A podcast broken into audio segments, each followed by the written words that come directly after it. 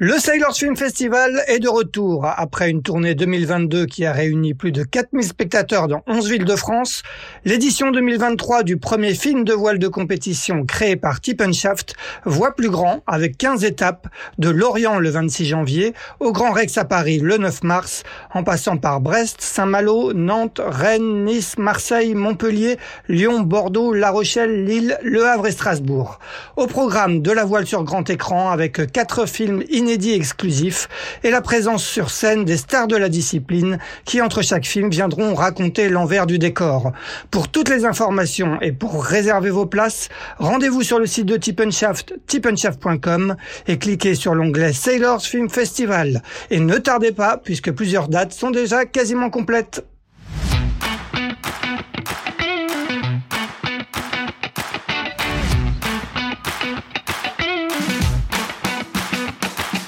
Bonjour, vous écoutez Pause Report, le podcast qui décrypte et analyse chaque semaine l'actualité de la voile de compétition. Pause Report est produit par Tippenshaft, le média des professionnels et des passionnés de voile de compétition. Tippenshaft, ce sont deux newsletters hebdomadaires en français et en anglais, des podcasts, des formations, un studio de production de contenu, une plateforme de vidéo à la demande Sailors, ainsi qu'un festival du film que vous pouvez retrouver sur tippenshaft.com. Je suis Axel Capron et je vous souhaite la bienvenue dans Pause Report. Bonjour à tous et bienvenue dans ce 106e épisode de Pause Report, le podcast hebdomadaire de Tippenshaft qui explique, décortique, décrypte et analyse l'actualité de la voile de compétition sous toutes ses coutures en compagnie des meilleurs experts. Nous sommes le lundi 13 février il est exactement 18h28, je crois qu'il est 19h28 à Cape Town et nous allons revenir aujourd'hui sur la deuxième étape de The Ocean Race qui s'est terminée dimanche au Cap à laquelle ont participé nos deux invités du jour. Le premier à bord du bateau vainqueur Holcim PRB, il s'agit de Sam Goodchild. Salut Sam. Euh, salut Axel. La seconde était On-Board Reporter ou Media Woman comme vous voulez sur Biotherm Limoca mené par Paul Meillat qui a pris la deuxième place et c'est Anne Bauger. Salut Anne. Bonsoir Axel. Eh bien, avant de vous donner la parole, on va faire un, je vais faire d'abord un bref retour sur cette deuxième étape de The Ocean Race, 4, 4600 000 exactement, entre Mindelo au Cap Vert et le Cap en Afrique du Sud. Une étape qui est partie le mercredi 26 janvier, dont le scénario aura été assez haletant jusqu'au bout, puisque les trois premiers ont coupé la ligne dimanche en début d'après-midi, en moins d'une demi-heure, après un peu moins de 18 jours de course. La victoire est revenue, comme je vous le disais, comme sur la première étape entre Alicante et le Cap Vert à Holcim PRB, qui a devancé de 16 minutes et 45 secondes Biotherme et de 25 minutes et 31 secondes Eleven Hour Racing Team. Malicia Sea Explorer a pris la quatrième place. Guyot Environnement Team Europe a fermé la marche. Au classement général, après deux étapes, Holcim PRB est en tête avec 10 points, devant Eleven Hour Racing 7 points, Biotherm 6 points, Malidia 5 points, Guyot Environnement Team Europe 2 points. Voilà pour ce bref récapitulatif. Euh, un petit mot déjà, euh, Anne et, euh, et, Sam, comment on se sent un peu plus de 24 heures après en avoir terminé avec une étape qui visiblement a été particulièrement intense? On va commencer par toi, Anne. Écoute, ça va bien, on est bien arrivé et l'accueil des, des, étapes Ocean Race est absolument incroyable. je trouve qu'ils ont une manière d'organiser les courses euh, de d'accueillir là qui est très chouette donc euh, on se sent bien.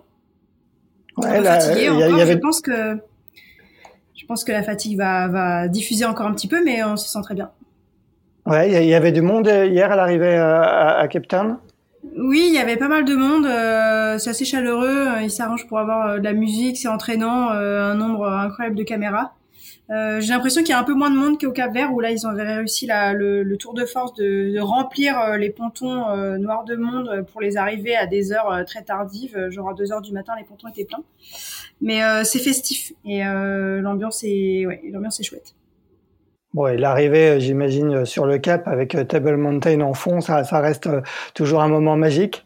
Ah ça c'est absolument magnifique, euh, magnifique de découvrir la côte. On l'a découverte assez tard en fait parce que euh, y avait euh, de la, zone de Moll là où on a été piégé euh, pendant un petit bout de temps. elle était très nuageuse et on a découvert la côte en étant très proche. elle s'est dévoilée de ces nuages. Donc oui, oui, c'est très très beau. c'est un relief magnifique. Bon, et toi, Sam, comment tu te sens 24 heures, un peu plus de 24 heures après cette, cette belle victoire? Est-ce que tu es encore un petit peu en mer ou, ou, la, transition de, de marin à terrien se, se fait vite? Euh, ça se fait vite, euh, mais on est. J'ai presque un des moments les plus fatigants de la course parce que bah, la, la, dernière 24 heures c'était bah, c'était intense avec la molle, donc on n'a pas beaucoup dormi. Puis on arrive à terre, on ne fait plus nos siestes l'après-midi comme on a fait depuis trois semaines. Et euh, voilà, donc ça enchaîne, euh, ça enchaîne vite avec euh, les, toute l'équipe euh, technique sont là, les navigants, la famille, et on en profite de tout ça. Donc on prend pas forcément le temps de faire de bonnes nuits de sommeil. Et c'est un des moments les plus fatigants. Et ça commence à se calmer maintenant. Donc en bonne nuit de sommeil cette nuit. Et bah, ça, repart en moins de deux semaines. Donc il va falloir qu'on se repose rapidement. Anne, rapidement, est-ce que tu peux nous, raconter un peu ton parcours hein euh, tu, as fait du, mini, du classe 40. Comment, déjà tu es arrivé à, la mer, à la navigation, et comment tu es arrivé euh, aussi sur The Ocean Race? Euh, oui, mon parcours, en fait, euh, moi, originellement, je travaillais dans la mode et la publicité, et je pense que j'avais un, gros besoin de, de sauvage, de liberté, d'aventure il y a huit ans. Donc euh, je me suis plongée dans la mer littéralement et en fait euh, un des moyens que j'ai trouvé pour euh, commencer à naviguer, ça a été de troquer des images. J'ai fait des photos et des vidéos et notamment pour quelques ministres à La Rochelle avec qui je suis devenue amie et qui petit, à petit m'ont dit mais en fait c'est fait pour toi le mini, il faut que tu fasses ça. Et du mini s'est enchaîné sur un projet classe 40 et, et à la suite de ça j'ai eu de nouveau besoin de retrouver quelque chose de créatif et, et de et de refaire euh, plus d'images. Donc depuis un an, euh, je fais plus d'images et voilà, je suis, je suis arrivée à l'Ocean Race parce que Paul est venu euh, m'a contacté pour pour y participer. Et ça m'a beaucoup plu en fait comme opportunité parce que c'est vraiment l'occasion de d'abord de naviguer sur des bateaux magnifiques euh, avec un équipage super et de d'allier en quelque sorte les deux casquettes que j'ai grappillées au fur et à mesure. Et est-ce que tu y trouves pour l'instant ton compte? C'était, euh, je, je, me souviens plus, tu étais sur la première étape déjà ou, c'était ta première étape sur sur cette euh, Non, j'ai fait le convoyage retour du bateau, donc ça m'a permis de, de, de bien appréhender ce bateau-là, euh, son ergonomie, de travailler sur euh, sur les systèmes à bord et, euh, et d'anticiper ça. Par contre, j'ai pas fait la première étape. Donc là, euh, je débarquais un petit peu sur la logistique et la technique, euh, les contraintes euh, Ocean Race qui sont assez particulières. Euh, mais euh, voilà, le bateau, je le connaissais un petit peu en revanche. Oui, donc tu avais fait la, la, convoyage retour de, de, la route du Rhum, hein, c'est ça ce que tu disais? Exactement, ouais. 18 jours euh, de convoyage entre Guadeloupe et Alicante. Bon, ben exactement, comme, euh, comme sur cette euh, deuxième étape, 18 jours. Sam, toi, euh, c'est, si je me trompe pas, ta, ta première participation à, à, The Ocean Race, ex-Volvo Ocean Race. Est-ce que c'est, est-ce que toi, tu as postulé auprès de, de Kevin? C'est Kevin qui t'a appelé Kevin, quand je parle de Kevin, c'est Kevin Escoffier, skipper de PRB. Euh, ou, euh, c'est moi qui a postulé auprès de Kevin. je savais qu'il montait équipage l'été dernier et et ben, on n'a jamais navigué ensemble, on, s'est beaucoup croisé et on s'est mis en contact en début d'août, je crois, avant les vacances. Il m'a dit, ben, je prends mes vacances, je réfléchis, je reviens vers toi. Et voilà, il est revenu vers moi vers fin août. On a discuté en, en mois de septembre. Euh, on a navigué une fois ou deux fois ensemble, euh, tous les deux en préparant la route de ensemble. Et puis, euh, et puis ça s'est bien matché. On n'avait pas trop peur et, et ouais, ça commence bien, bien notre Ocean Race, surtout avec Kevin qui a monté une très belle équipe, une très belle dynamique pour une préparation qui est très court. Donc, essayer d'optimiser au maximum euh, ce qu'on a. Et, pour l'instant, ça commence bien. Bon, The Ocean Race est une course euh, à, l'origine très anglo-saxonne. Est-ce que, est-ce que toi, c'est une course qui a, qui a bercé euh, tes, tes, rêves d'enfant? Est-ce que, est-ce que tu la suivais, comme je sais que Sam Davis, par exemple, la suivait bien Est-ce que toi, c'est une course qui a été une référence pour toi? Bah, c'est sûr, dans le monde anglo-saxon, l'Ocean Race ou le Volvo Ocean Race, le Whitbread, c'est mythique. C'est, c'est une course euh, qu'on suit quand tu es tout jeune. Euh, c'est le plus haut niveau. Il n'y a pas plus haut que des Ocean Race. Si on fait des Ocean Race, ça nous met une étiquette de, de, de quelqu'un qui, qui connaît la, course au large. Donc, euh, oui, c'est quelque chose qu'on admire. Des gens qui, qui le font, je l'admire beaucoup. Je les ai beaucoup suivis. Et c'est drôle le, le tournée que ça prend aujourd'hui, que c'est un peu un, un mélange de monde anglo-saxon et France. La France et le course large en France, là où j'habite aujourd'hui. Donc, on trouve un peu les deux. surtout avec Kevin qui a fait le deux aussi. Il a fait beaucoup de, de, de course large en France, mais il a aussi fait le, le Volvo Ocean Race. Donc euh, c'est c'est une belle mélange où il y a pas forcément tout le monde euh, de la voile qui sont convaincus, mais moi j'aime bien et c'est différent et c'est pas ce que c'était, mais c'est pas les courses large solitaire euh, ou double comme on connaît en France. C'est c'est un mélange entre les deux et c'est hyper intéressant.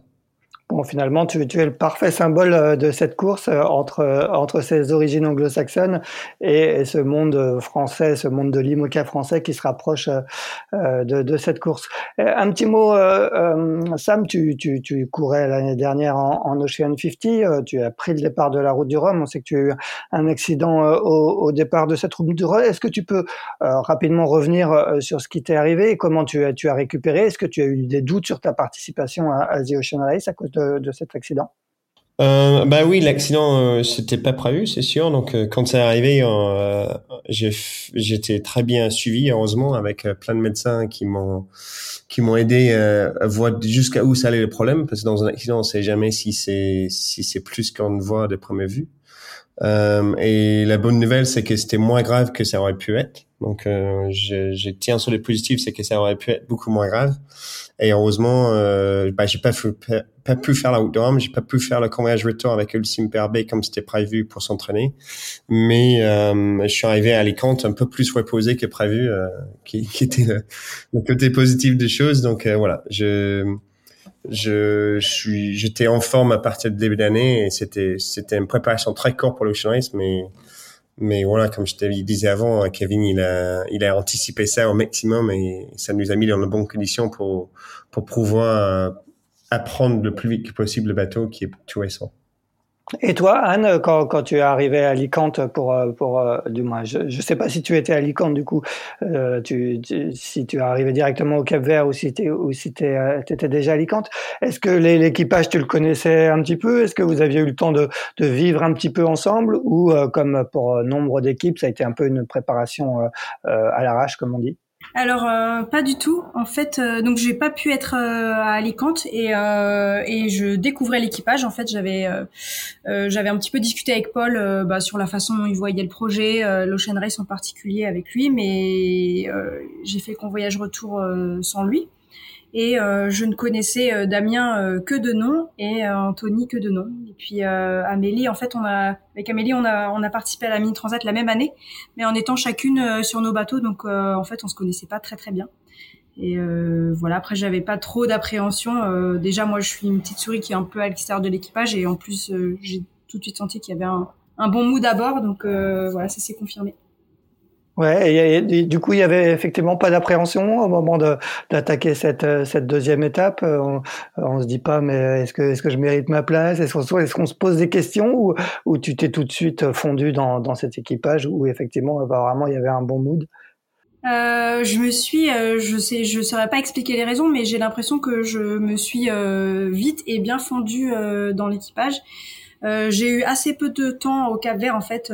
j'ai eu trois jours pour pour euh, appréhender tous les systèmes euh, de communication, embarquée, euh, d'ergonomie, de finaliser, mon poste de travail et de discussion avec l'organisation de l'Ocean Race. Donc ça, c'était vraiment court, je dois dire. Euh, mais par la suite, bah, ça s'est bien déroulé et, et voilà, c'était tout a été fluide, on va dire. Et puis après, je savais aussi que c'était une étape. ben c'est pas du tout comme attaquer l'étape du sud d'un coup on part du Cap Vert, euh, c'est un peu de petit temps, euh, c'est des alizés tranquillement. Ensuite, on entre dans le poteau noir. On est, on n'est pas dans le dur euh, de l'IMOCA immédiatement. Donc ça, j'ai eu le temps de m'adapter. Bon, justement, on va dérouler maintenant le, fil de cette euh, deuxième étape. Donc, départ le, 26 janvier euh, de Mindelo au Cap Vert. Euh, Sam, quelle était un peu la, stratégie de ce début de course, avec notamment, j'imagine, en point de mire, d'abord le, fameux poteau noir. Quelle, était un peu votre feuille de route en quittant Mindelo? Ben, en fait, on avait des Élysées euh, vraiment pas très forts et très nord. Donc, euh, ça faisait plutôt que le reaching comme on est habitué. Après les Cap Verts, on est parti un peu plus serré et ça va assez vite vers la poteau noire. On est parti un avec le vent pas très fort et deux avec un angle pas idéal, donc avec plein de jibe. Donc déjà, il fallait euh, négocier les îles de Cap-Vert et les dévents qui vont avec. Et après, il a laissé trouver vers le sud. Et comme d'habitude, il faut décider est-ce qu'on veut faire de l'ouest pour passer une poteau moins large, euh, mais avoir un, angle plus serré en sortie, ou est-ce qu'on voulait passer euh, dans l'est? Et cette, cette choix de position euh, est-ouest, euh, à quel moment on entre le poteau noir. Donc c'était un aller de essayer d'aller vite au portant VMG qui était pas hyper simple parce qu'on est un des bateaux qui a pas de grand spi et c'était vraiment une conditions parfaite pour le grand spi. Mais on est content d'avoir pu tenir la cadence et puis euh, choisir à quel moment on entre dans le poteau noir pour traverser le plus vite que possible vers le sud. Tu, tu dis pas de grand spi, de grand spi, parce que c'était juste, c'était justement une stratégie de, votre part. Euh, oui, ben on est limité en nombre de voiles. On a huit voiles à bord, euh, donc euh, temps montant et grand voile inclus. Euh, donc chaque bateau a des, des jeux de voile un peu différents. Et nous, on était obligé de prendre le choix de voile à Alicante pour le premier étape et le deuxième étape parce qu'au Cap Vert, les, les règles étaient très strictes de pouvoir rien embarquer ni débarquer des bords. Donc, les, les voiles choisis à Alicante étaient des voiles pour jusqu'à jusqu'en Afrique du Sud. Et voilà, donc on est parti sans grand spi et il y a des moments ça ça nous a manqué, il y a des moments où bah, c'était un voile qu'on n'était pas obligé de mettre aussi. Ouais, du coup, oui, justement, vous avez été euh, du coup un petit peu handicapé par, par le fait que, que les Alizés étaient un peu plus nord que, que prévu, c'est ça? Oui, en partant d'Alicante, on se disait qu'il y a peu de chances qu'à partir des Cap Verts, qu'on va faire beaucoup de VMG et, et, et encore moins en 10-12 nœuds. Et la pas de chance, c'est qu'on a fait que de VMG en 10-12 nœuds pendant trois jours. et voilà, c'est le, le jeu de la course large. Anne, comment, quelle était un peu aussi l'ambiance à bord euh, au moment du départ euh, de, de Mindelo du côté de Biotherme? Il y avait une stratégie en place? C'était un peu comme comme euh, comme sur le Sim PRB, négocier d'abord cette descente et après le, le meilleur passage du poteau noir. Oui, bah, je pense que, enfin, moi, je suis pas au courant de toutes les stratégies euh, météo qui se sont passées à bord parce que à ce moment-là, les, les rôles de chacun euh, sont un peu séparés. Donc, je n'étais pas au courant de tous leurs secrets et stratégies. Mais euh, ce qui est sûr, c'est que après l'espèce de petit parcours de banane reaching qu'on a fait devant le Cap Vert, il a fallu orienter le, les traves des bateaux vers le sud et passer les, des vents des îles. Et là, euh, ben, on a vu tout de suite euh, les voiles euh, des uns et des autres, qui avaient un spi, qui en avait pas.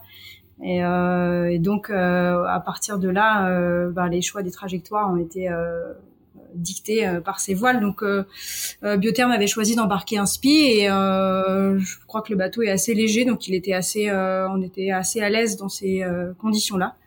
Puis après, euh, en effet, ben il y a eu le, le passage du poteau noir et j'ai eu l'impression que sur cette course, il y avait quand même plusieurs fois la question de euh, est-ce qu'il faut couper le fromage ou pas et à quel point on peut se permettre de le couper.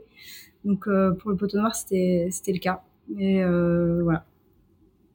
Justement, Sam, euh, quelle a été un peu votre votre réaction quand vous avez vu euh, Guyot Environnement Team Europe qui, qui s'est un peu euh, démarqué de la flotte hein, en, choisissant euh, une option très est dans, dans le poteau noir Est-ce que est-ce que vous avez été tenté de faire la même chose? Quel a été un peu votre votre choix à ce moment-là? Honnêtement, quand ils ont parti par là, on n'y croyait pas. Euh, donc chapeau euh, à leur équipe, euh, ils ont ils ont trouvé quelque chose qu'on n'a pas trouvé et ben voilà ils sont sortis loin devant. donc on n'y croyait pas. Après on regardait aussi pas mal des autres bateaux autour de nous et et on n'avait pas envie très tôt dans la course de prendre des grands risques. Donc, euh, restez pas trop loin des biothermes, Eleven Tower, qui était le bateau à côté de nous, parce que euh, Guyot et, et Malaisie étaient pas en retraite à ce moment-là. C'était un peu, on était un peu focalisé plus là-dessus que que aller prendre une option plus extrême. Euh, mais voilà, donc nous on est assez contents. Ça s'est plutôt bien passé pour nous. Il y a Guyot qui a gagné euh, très largement. Ils sont partis de, de derrière très loin devant. Mais on a fait quand même un poteau assez correct à, garder notre place devant ou même doubler à Levantar et, et um, Biotherm. Ça veut dire que d'un point de vue stratégique, vous, vous calez quand même beaucoup sur, sur vos concurrents? Euh, à ce moment-là, parce qu'on était très serré et les deux autres bateaux, ils étaient quand même plus loin derrière. Donc, euh, essayer de marquer un bateau qui est 100 000 derrière, c'est c'est quasiment impossible parce qu'il voit est-ce que vous entrez dans le poteau noir et après il, il décide ce qu'il fait, s'il suit ou s'il suit pas. Après, des bateaux qui sont plutôt à 5, 10, 15 000, bah, il y a beaucoup moins de marge de, de pouvoir attaquer d'un côté ou l'autre. Euh, donc voilà, Malaisien et, et Guyot, on avait beaucoup moins de choix de, de pouvoir protéger euh, ou, ou faire attention qu'ils ne nous attaquaient pas trop. Par contre, à Levanera et Biotherm, on a pu dire, bah, OK, on choisit euh, si on est juste à gauche ou juste à droite d'eux, et puis, et puis voilà. Anne, à bord de, de Biotherm, comment s'est passé ce, ce, passage du, du poteau noir? Euh, ça s'est passé. Euh, alors l'équipage était d'accord de dire qu'il y avait un vent d'ouest euh, qui n'était pas du tout euh, commun et classique dans le poteau noir.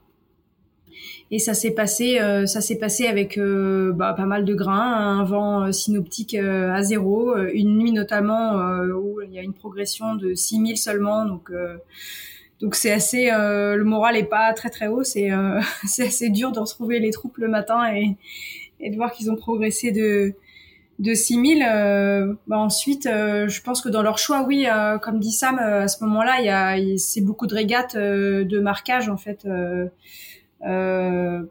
Presque plutôt que de situation générale. Je peux pas parler en termes de météo des choix stratégiques que l'équipage a fait, mais j'ai l'impression que euh, à ce moment-là et plusieurs fois en tout cas dans cette étape-là, euh, le marquage des autres euh, était primordial sur certains choix.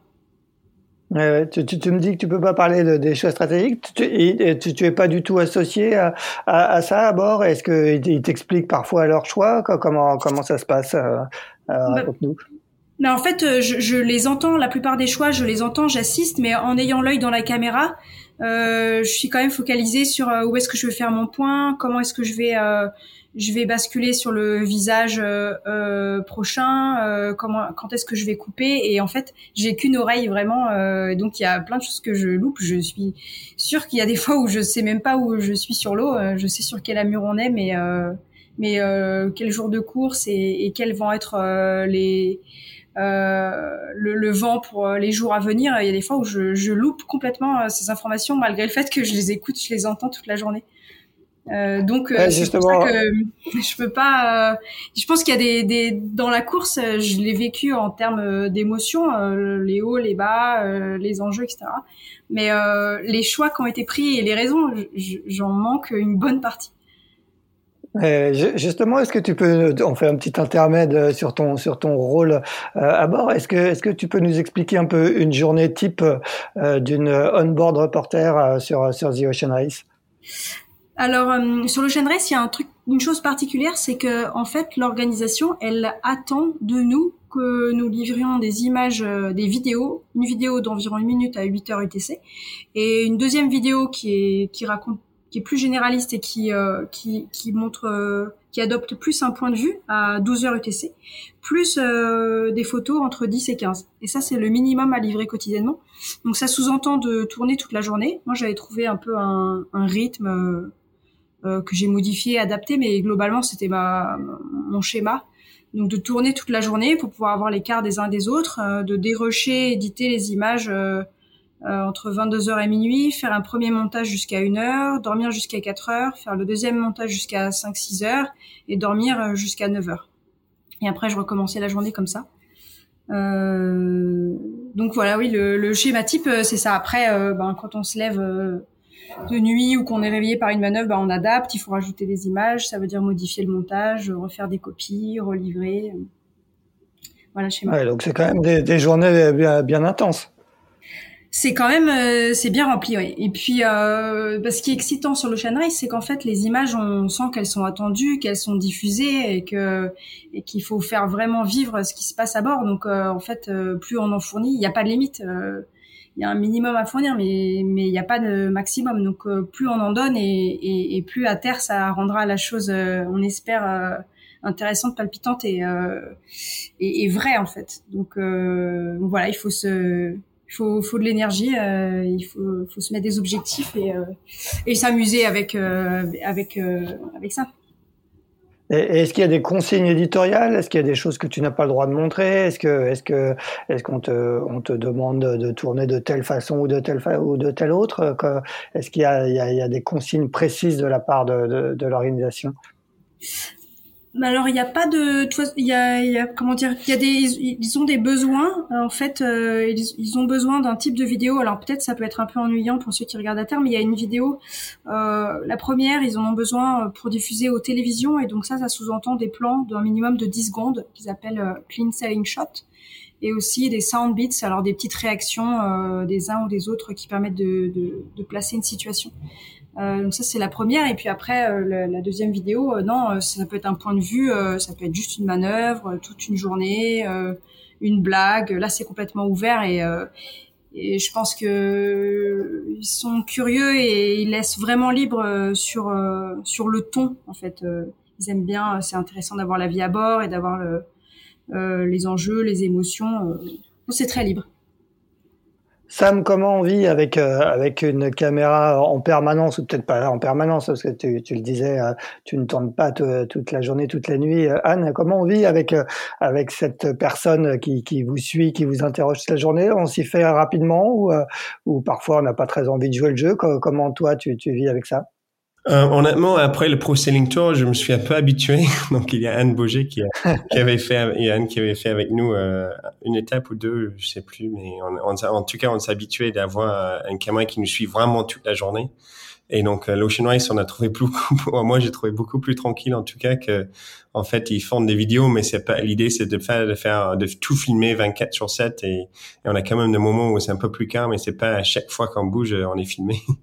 Euh, donc euh, voilà, c'est c'est ça reste ça reste quelqu'un qui fait partie de l'équipage. On est que cinq à bord et on n'est pas nous sur notre bateau. On essaie de faire en sorte qu'on est cinq de la même équipe et chacun a son travail comme comme le skipper, le navigateur, euh, le régleur de voile, le, le mediaman, ça fait partie des boulots et on vit ensemble, on travaille ensemble. Donc euh, c'est vraiment c'est vraiment euh, de, de, faire en sorte qu'ils font partie de l'équipage et je pensais aussi qu'à ce moment-là, comme disait Anne, quand quand elles sont à l'aise dans l'équipe, bah, c'est je pense c'est plus facile à faire notre travail. Donc ça c'est aussi pour le media, mediaman, l'OBR. Donc donc voilà, on s'habitue assez vite et euh, peut-être au tout début on fait un petit peu attention et puis assez vite on oublie et, et après il faut faire un peu, plus le tri de ce qui peut envoyer à terre ou pas. et, et, qui sont les, les OBR à bord de, de, de le SimPRB Donc nous on a eu euh, Julien Champillon, je sais pas si j'ai prononcé ça bien, mais Julien, de, de Polarize qui était avec nous sur la première étape. Sur le deuxième, on avait Georgia Schofield, qui est une, euh, une kiwi, une nouvelle-zélandaise. Euh, et ben nous on voit en fait ce qui est drôle c'est qu'il prend des images et on voit des images toute la journée et on voit quasiment rien avant. Mais en tout cas le retour de terre de famille et de, l'équipe c'est que c'était hyper bien hyper intéressant et pas du tout le même style de deux. Euh, et voilà donc ces deux personnes vont tourner. La prochaine ça va être Julien encore pour la mer de Sud. Et puis pour le quatrième je pense c'est Georgia qui revient donc euh, voilà ces deux ces deux personnes là et je pense que c'est hyper intéressant. En tout cas, le retour qu'on a de terre, c'est que c'est hyper intéressant de voir ce qui se passe à bord et de deux œils complètement différents entre euh, Julien et, et Georgia. Et, et, vous sur Biotherm, Anne, vous allez vous tourner à plusieurs également là sur sur l'intégralité du tour du monde? Euh, oui, tout à fait. Nous, ça sera un peu le même principe en fait. Euh, donc, euh, à part la première étape où c'est Ming euh, Ao qui qui l'a faite, moi j'ai fait la deuxième et c'est Ronan Gladu qui prend le relais sur l'étape du sud. Et ensuite, on va faire une étape sur deux. je rejoins le bateau à Itajaï et on se relaie de cette façon. Bon, on va revenir sur le, sur le déroulé de notre étape. Donc, vous, vous sortez du poteau noir avec euh, avantage à Guyot Environnement, euh, Team Europe qui est, qui est parti, qui est passé à l'est. Euh, en général, après le poteau noir, il y a, il y a un grand bord de reaching euh, vers le Brésil. Euh, Sam, sur ce grand bord, est-ce que est-ce que c'est c'est une sorte de speed test pour vous entre les bateaux? Est-ce que vous passez votre temps à, à, à comparer les, les vitesses? C'est sûr, c'est bah, sur un côté c'est un speed test, on fait que ça, on, va vite, euh, on essaie d'aller le plus vite possible, on regarde les autres, et puis c'est aussi un grand moment de stratégie. C'est qu'un peu à partir là, on commence à voir la traversée, à quel moment on va tourner à gauche entre guillemets, euh, et on commence à regarder beaucoup et regarde les autres comment on veut se positionner pour la suite, pour pour quelle dépression on va prendre pour traverser l'Atlantique Sud. Donc, euh, il y a une partie qui est vraiment juste, on essaie d'aller le plus vite possible pour rester devant les copains ou rattraper celui qui sont devant. Et puis une autre partie où il y a beaucoup de discussions stratégiques de, de quelle est la suite et comment comment on va pouvoir traverser et choper le vent de, de mer du Sud. Et, justement, alors quelles, sont les réflexions euh, stratégiques à ce moment-là de la course? Euh, Est-ce que est-ce que vous êtes tenté, comme disait Anne tout à l'heure, euh, de, de, couper le fromage? Est-ce que au contraire, quand, quand, on dit couper le fromage, c'est couper le fromage dans dans l'anticyclone de Sainte-Hélène, ou au contraire, on préfère pas prendre de risques en faisant le grand tour? Quelles, quelles, quelles, étaient les options pour vous? Est-ce que est-ce qu'il y avait des options ou, ou est-ce que vous aviez une stratégie très très très claire en tête? Oui, il avait des options. Après, tout le monde a pris à peu près les mêmes options. Et après, c'est, vraiment ces questions de couper le fromage. On a vu que les Guyot, euh, ils ont coupé le fromage au potenois, ça s'est très bien passé. Et puis, ils ont recoupé le fromage après, et ça s'est, euh, bah, malheureusement, pour eux, moins bien passé. Euh, mais c'est sûr qu'à un moment donné, quand on est euh, au niveau des au niveau de, de Rio et et ouais, aussi, on fait de sud-ouest, on fait de, de, de moitié en VMG, en pointe dans la direction opposé complètement de là où on veut y aller, bah c'est c'est un peu contre euh, contre-intuitif et on, apprend toujours quand on fait des figures, bah si on a doute, on va tout droit. Et là, on fait euh, on fait route euh, inverse. Donc voilà, ça fait un peu de mal, mais il y a un moment donné, il faut pas il faut pas être trop gourmand, il faut pas couper le fromage et rester bloqué dans la molle. Et, et Guyot, ils sont, nous ont montré que que même si c'est dur mentalement, ça vaut le coup d'aller chercher le vent. Ouais. Euh, Anne, comment comment s'est passé euh, ce, ce, premier grand bord de reaching à bord de Biotherm pour toi? J'imagine que c'était un peu euh, même si tu avais fait le convoyage retour euh, de, de, Guadeloupe, mais c'est un peu l'apprentissage des grandes vitesses et de l'inconfort sur ces bateaux-là? Oui, bah en fait sur le convoyage retour de Guadeloupe, on est, on s'était approché euh, fort de la dépression euh, sous les Açores. On a vu euh, énormément de vent et beaucoup de houle. Donc on avait un bateau, on a été très peu toilé et un bateau très on-off. Et c'est vrai que j'étais assez excitée, enthousiaste de découvrir le bateau en mode course, c'est-à-dire à fond tout le temps. Et bah, j'ai pas été déçue hein, quand ça passe au-dessus d'une certaine vitesse. ça, ça, ça ne redescend plus. Et, euh, et en fait, euh, c'est une fois que ça a démarré, euh, voilà, ça, ça, ça s'arrête plus. Donc, euh, euh ça, il faut se, se cogner, se, se tenir tout le temps, être prêt aux décélérations, dormir avec les pieds en avant, être gainé, genoux fléchis et se tenir à tout. Mais mais c'est super, hein, c'est vraiment une sensation de vol. Des fois, on est sur un coussin là, au reaching, le bateau mouille très peu c'est euh, complètement magique. C'est plus dur, mais euh, mais c'est intense et euh, oui, c'est magique. Et puis c'était aussi le moment où on sortait un peu de la chaleur et on a eu quand même, ça me pourra certainement le dire aussi, mais je pense qu'on a eu extrêmement chaud pendant longtemps. Et donc là, on avait aussi l'impression de, de, revivre, tant par la vitesse que, que par la, la température. Quand, quand, tu parles de vitesse, euh, est-ce que est-ce que tu as en, mémoire des, des, des, points de vitesse en particulier sur euh, pendant cette, cette étape? Oui, je, je, me souviens avoir Anthony avoir dit 37, 37, 37 nœuds. Donc euh, oui, à partir de 30 nœuds, le bateau commence à siffloter, comme dit Paul. Donc euh, on peut dire siffler complètement. Avant ça, il est plutôt silencieux. Mais oui, 37 nœuds, c'est fou. Après euh, je, trouve que je sais pas si ça, j'ai pas fait beaucoup d'IMOCA sur foil avant, mais j'ai l'impression que les bateaux retombent euh, globalement. Euh, la, retombée du foil se passe pas trop mal en fait.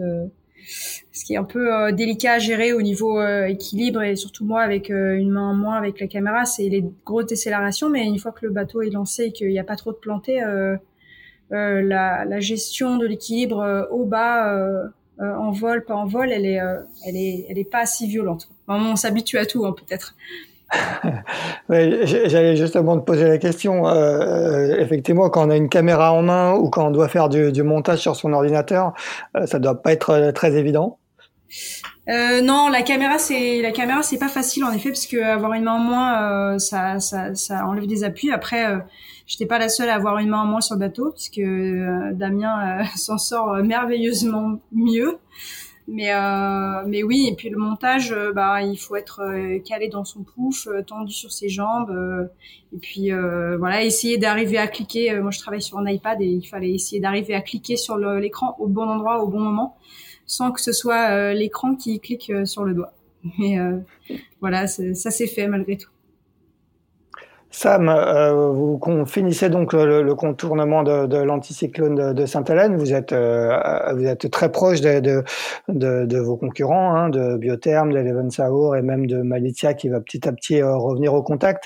vous, il vous reste encore un, bout de route jusqu'à Cape Town. Quelle, est un peu la, stratégie à ce moment-là Est-ce que comment, comment vous voyez la route devant vous? Bah là, quand on a chopé la première dépression, c'était de faire la route vers l'est euh, le plus rapidement possible, donc on est vent portant.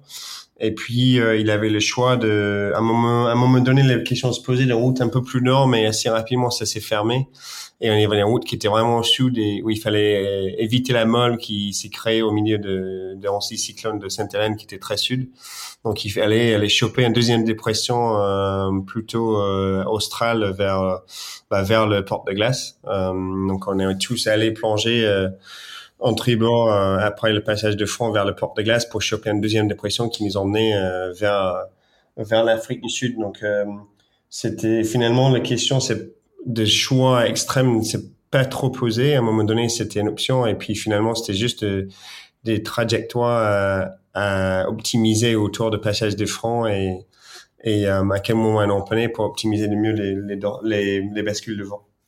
Bon, c'est à ce moment-là aussi que vous avez euh, commencé à accélérer fortement. Est-ce que, est-ce que, comme le disait Anne euh, tout à l'heure, vous avez aussi euh, dépassé les 35 nœuds et vous avez fait des, des journées à plus de 500 000 Est-ce que, est-ce que tu te souviens de, de pointes de vitesse ou même de grosses grosses journées de, de en termes de vitesse sur sur cette tronçon de la course? J'ai pas trop de souvenirs. On n'a pas les pointes de vitesse. On a pas. On a en fait on a trois personnes à bord qui sont fait des, des ultimes depuis euh, depuis quelques années. Donc les vitesses de pointe, on regarde pas trop à Monaco. Vous êtes blasé. Vous êtes blasé. on est un peu blasé, mais on cherche des vitesses de moyens. Et en fait, moi, ce que je rappelle, c'est que ces bateaux-là, c'est vraiment euh, apprendre à contrôler la bête parce que ils sont tellement de puissance et tellement d'envie d'accélérer qu'il faut euh, il faut vraiment maîtriser les, bah, les choix de voile, le réglage de voile, le réglage de feuilles, le réglage de, de tout pour l'ensemble de bateaux, il a des moyens euh, élevés euh, sans accélérer à 35 nœuds et puis planter euh, à 15 et puis refaire la même chose sur le vague d'après. et sur la première dépression notamment, il avait une, un houle qui était vraiment dans l'axe du bateau, qui était très très courte. Et c'est là où on dit, ben en fait, on a le pouvoir d'aller à 40 nœuds, mais ben, les vagues, ils nous arrêtent à 20. Donc il faut trouver comment faire 20 tout le temps plutôt que, que faire des, de yo-yo à monter et descendre. Ouais, toi, tu as effectivement fait, fait de l'ultime, notamment euh, avec Thomas Coville sur ce débat Ultime 3. Euh, est-ce que est-ce c'est beaucoup plus inconfortable un Iboka euh, à haute vitesse qu'un ultime à, haute vitesse? Euh, oui, beaucoup plus inconfortable parce que les ultimes, finalement, je dis pas qu'ils sont confortables, mais ils sont quand même, ils sont très très grands. Euh, et le, les vagues, ils restent quand même de même taille. Euh, donc, c'est un plus petit bateau, c'est pas pareil. Après, je dirais que c'est, c'est pas le même mouvement, c'est, mais l'Ocean 50, le 50 pieds, euh, ils sont aussi très peu confortables dans, le, dans la grosse mer parce que c'est des petits bateaux qu'il faut faire agiter pour faire avancer. Et donc, c'est plus comparable avec un Ocean 50 qu'avec, qu'avec un Ultime qui sont, qui sont quand même de plus en plus gérables dans, le, dans les vagues. Comment vous étiez organisé, vous, à bord d'Olsim PRB J'imagine que c'est un peu la même organisation sur, sur tous les IMOCA. C'est un fonctionnement en car. Comment vous répartissiez? Et toi, tu avais un, euh, un, rôle précis à bord, en dehors de, bah, de faire avancer le bateau le plus vite possible? Euh, donc on tournait, donc on avait euh, quatre personnes qui tournaient, donc il avait toujours deux personnes sur le pont et une personne en stand-by. Donc euh, quand c'était plutôt calme, cette personne stand-by pouvait se reposer ou manger euh, ou travailler un peu sur le bateau. Et puis euh, on avait euh, bah, une, une heure et demie aussi où on pouvait dormir. Donc euh, on tournait pas mal. On avait bah, Kevin qui est le skipper qui connaît quand même beaucoup beaucoup mieux le bateau que nous tous parce qu'on est bah, notre équipe il s'est monté il y a il y a six semaines. Et, et, donc lui, il chapeaute un peu tout. Il y a Tom Laperche qui travaille euh, notamment sur la météo. Donc, euh, lui, il a un système de cas où il a un peu plus de temps pour passer de temps à la table à carte et regarder les fichiers météo, même si on regarde tous et on discute tous ensemble euh, que, que d'autres. Et puis, Kevin aussi, il a de temps pour pouvoir gérer d'autres sujets et garder vraiment un œil sur le global bateau. Et puis, toutes les décisions finales sont quand même prises par Kevin. et puis, moi, j'essaie de, de passer plus de temps à faire avancer le bateau. Euh, et, euh, et, et avec Sani aussi qui qui a fait beaucoup de petits bateaux mais qui est tout nouveau dans les grands bateaux. Elle, elle apprend elle apprend rapidement mais on avait un travail qui était vraiment juste focalisé sur faire marcher le bateau tout le temps, sans tourner au quart, faire en sorte que au moins la vitesse était correcte et, même si Tom et, Kevin travaillaient là-dessus aussi, mais on voulait le libérer le plus de temps possible pour regarder bien la navigation. Sani, c'est Suzanne Boyk, hein, l'allemande, qui, qui, arrive de la, la, voile olympique et qui a fait du, du Figaro aussi l'année dernière. Euh, vous, en sortant donc de, de, de en, en, allant flirter avec les zones de la zone de glace, euh, vous vous empannez, vous faites cap maintenant vers Cape Town. Euh, vous êtes toujours aussi proches les uns des autres. Est-ce que, euh, est-ce que à bord de Biotherme, Anne, tu commences à sentir un petit peu la, la pression monter? Est-ce que euh, il y, avait vraiment peu d'écart entre les bateaux? Comment, comment comment se comporte l'équipage, comment vit l'équipage à, environ euh, 1000, 500 euh, et 1000 milles de l'arrivée au Cap bah, quand on fait l'empannage euh, vers le sud, euh, il commence à faire froid. On a juste euh, un petit aperçu de ce que le sud peut être. Et euh, Biotherme est un peu derrière, je sais plus combien de milles, mais il me semble que c'est presque une centaine quand même. On avait accumulé pas mal de retard sur la descente. Donc euh, la question de couper le fromage s'est posée, de gérer l'empannage euh, plus ou moins sud, et ensuite euh, de regarder où vont se positionner Holcim et Eleven et Malaysia pour le, le, passage de la dorsale qui, qui, qui, qui s'est installée devant mais on est plus euh, dans une, enfin ils sont plus dans une position, euh, on va dire un, petit peu derrière à, regarder et, choisir euh, le, le, meilleur angle pour le pour l'arrivée.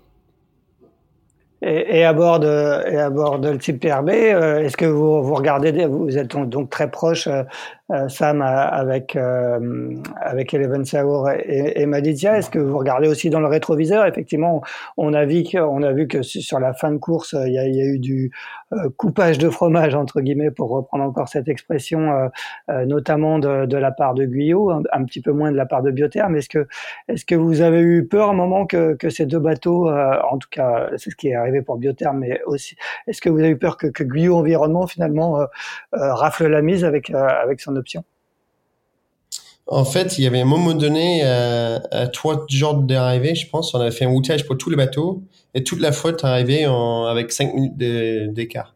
Parce qu'en fait, on butait tous dans le même mol, on passait tous au même endroit et puis, euh, bah, vu qu'on partait au même endroit, on arrivait au même temps. Ah euh, donc, c'est sûr, on regardait beaucoup les autres. les, les, fichiers météo n'étaient pas du tout d'accord de ce qu'il fallait faire et comment il fallait aborder la molle. Donc, on regarde les fichiers météo à chaque euh, mise à jour de fichiers. On regardait, ben, est-ce qu'il y a, est-ce qu'ils sont d'accord? Est-ce qu'on va au même endroit? Une journée, ils étaient d'accord de aller au sud. L'autre, jour, ben, ils étaient plus du tout d'accord. C'est, ça changeait régulièrement.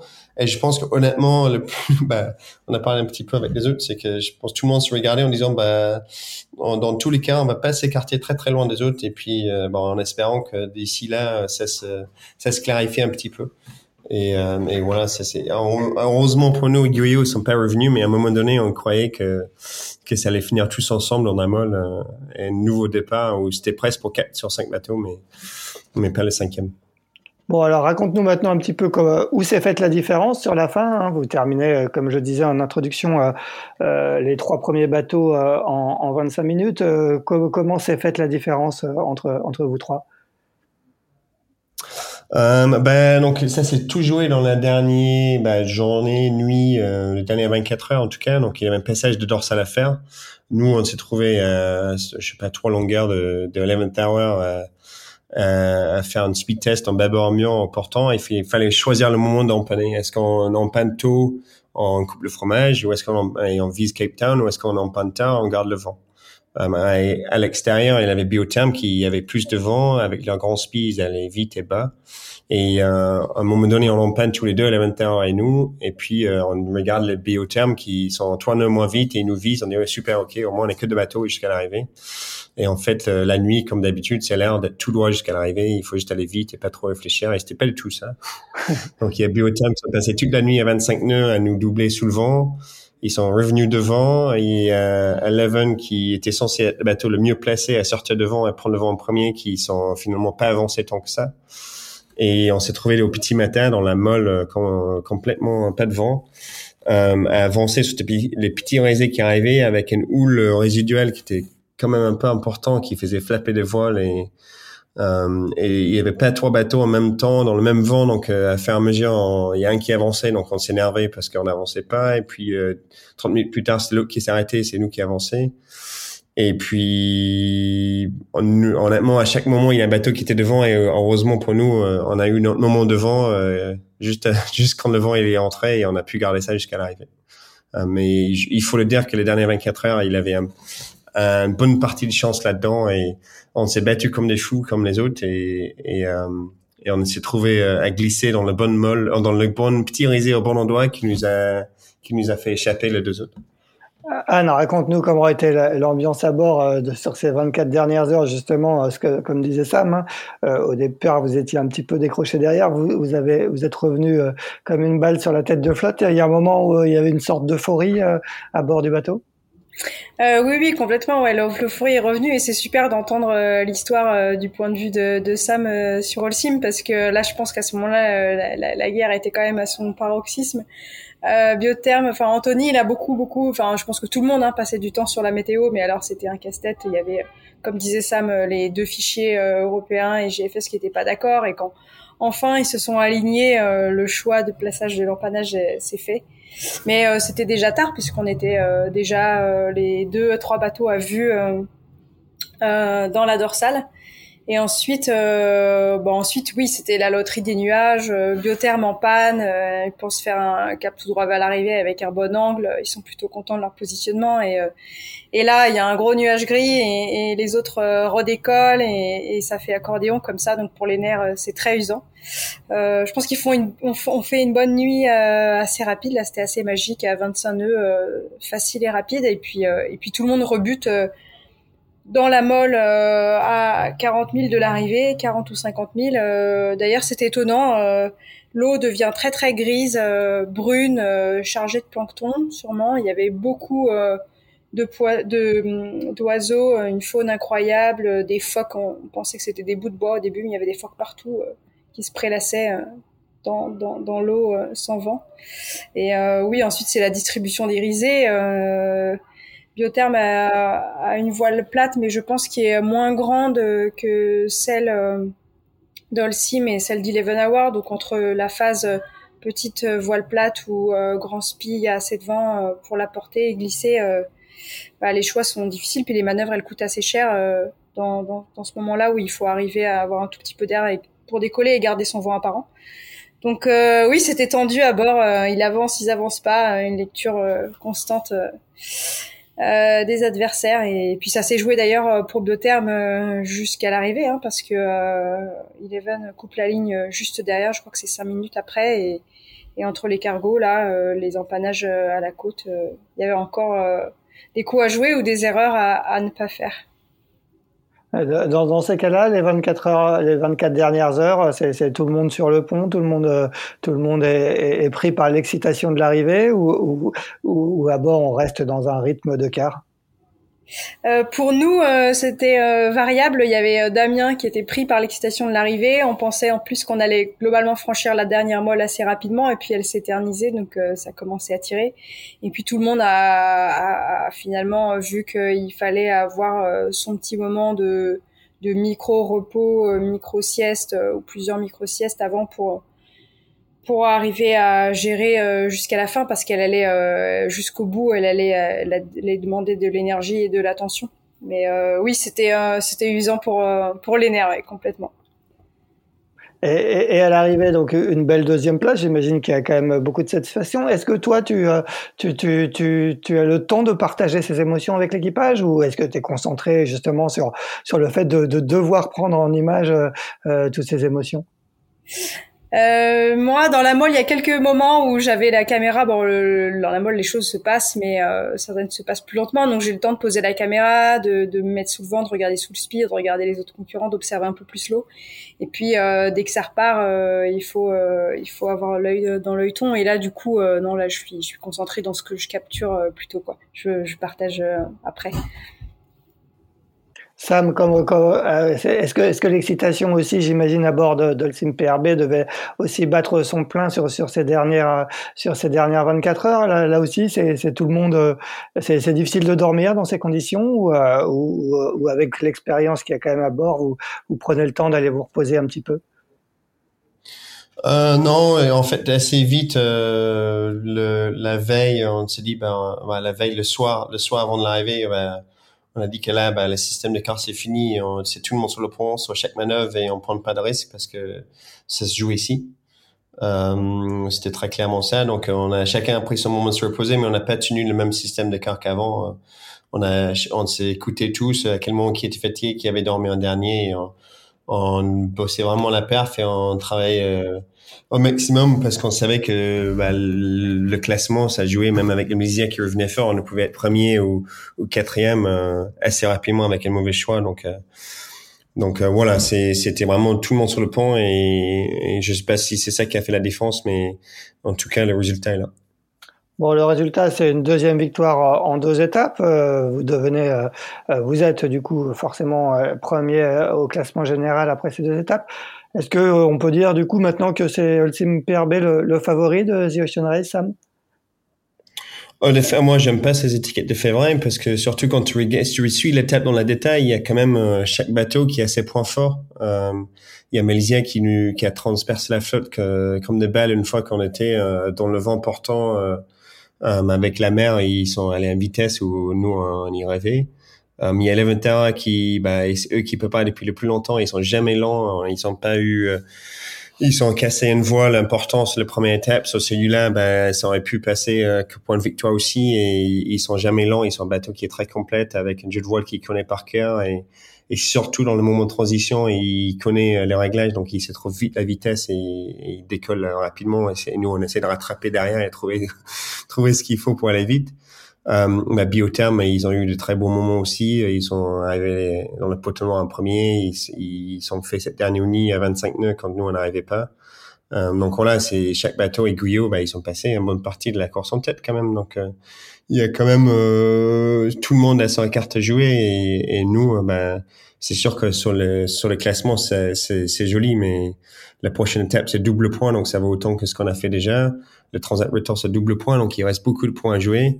Et s'il y a quelqu'un qui sait très bien que t'as pas besoin de gagner pour gagner l'Ocean Race, c'est Kevin Escoffier, parce que les Ocean Race, il y a cinq ans, ils ont gagné sans gagner une étape jusqu'à l'arrivée. Donc euh, voilà, c'est plutôt un bon moyen que, que gagner toutes les étapes. Euh, il y, a, y, a, effectivement une, une longue étape. Hein, c'est un peu le, le, plat de résistance de The Ocean Race, la prochaine étape qui, qui part euh, 26 euh, février, si je me trompe pas. Étape, de, de 12 750 000 entre Cape Town et, et Itajaí au, au, Brésil. Euh, justement, quand, quand, tu vois un petit peu les performances des bateaux euh, sur, ce, sur ces deux premières étapes, est-ce que selon toi, il y a, y a un bateau qui peut être plus favorisé par rapport aux autres sur, sur, ce, sur cette étape qui va se faire majoritairement au portant? Euh, ben, ça dépend beaucoup des conditions, mais si on a, on va parler des conditions devant les globes 2020, euh, où euh, traverser l'Indien était, où, ouais, l'Indien était vraiment pas simple avec le mer, la mer très courte, ben, je mettrais un billet pour Malaysia. Euh, et puis, euh, ben, Elementary, il sera jamais très loin, et nous, euh, nous, on progresse tous les jours. À chaque nave qu'on fait, euh, on, on apprend mieux comment s'en servir de notre bateau. Euh, on a une bonne dynamique à bord pour progresser, pour apprendre. Et Kevin, il a, il a mis un système en place où en fait, euh, tout le monde est écouté. On est très ouvert pour essayer des choses. On n'est pas bloqué. Et encore moins quand ça va pas vite. Donc voilà, je, je, et bah, Paul et ces bateaux-là, c'est quand même le même que Linked Out. et Paul, il, a une expérience hyper importante en, en, en IMOCA avec Damien et, et je sais pas qui est son, son équipe pour le maire de Sud, mais avec Anthony. Donc, mais en tout cas, ils ont une expérience de fou, donc euh, je, je le vois pas être largué.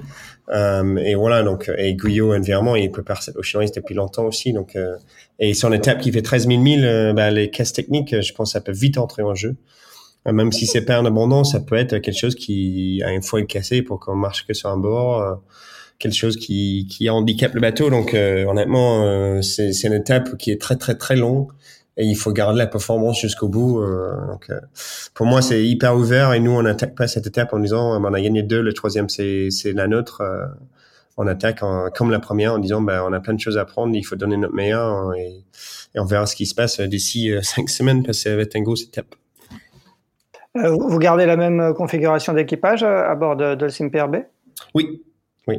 D'accord. Donc Kevin, toi, Suzanne Boyke et Tom Laperche, hein, c'est ça? C'est ça le, programme. Et, à bord de Biotherme, est-ce qu'il y, a du changement prévu sur, euh, sur la troisième étape, euh, Anne? Oui, il y a euh, Amélie qui se stoppe du coup à Cape Town et c'est Sam Davis qui va faire l'étape 3, celle du sud. D'accord. Euh, toi, toi, Anne, euh, entre, euh, est-ce que à l'escale là, est-ce que tu, tu, vas avoir le temps de profiter un petit peu de, de des charmes des environs de Cape Town, euh, de la route des vins et autres belles plages autour de Cape Town, ou, ou justement tu as, tu as encore un programme chargé, tu as d'autres contraintes via l'organisation de, de rendre des contenus? J'ai un petit peu de contraintes. Euh, ben, il faut faire le débrief avec l'Ocean Race, euh, euh, des articles, quelques photos à trier, mais euh, c'est globalement, euh, globalement libre. Donc, je vais avoir un petit peu de temps pour profiter. J'étais déjà venue ici il y a dix ans et j'aime beaucoup la lumière. C'est vraiment très beau. Donc, je vais apprécier un petit peu et puis finir le traitement des images une fois rentré en Bretagne.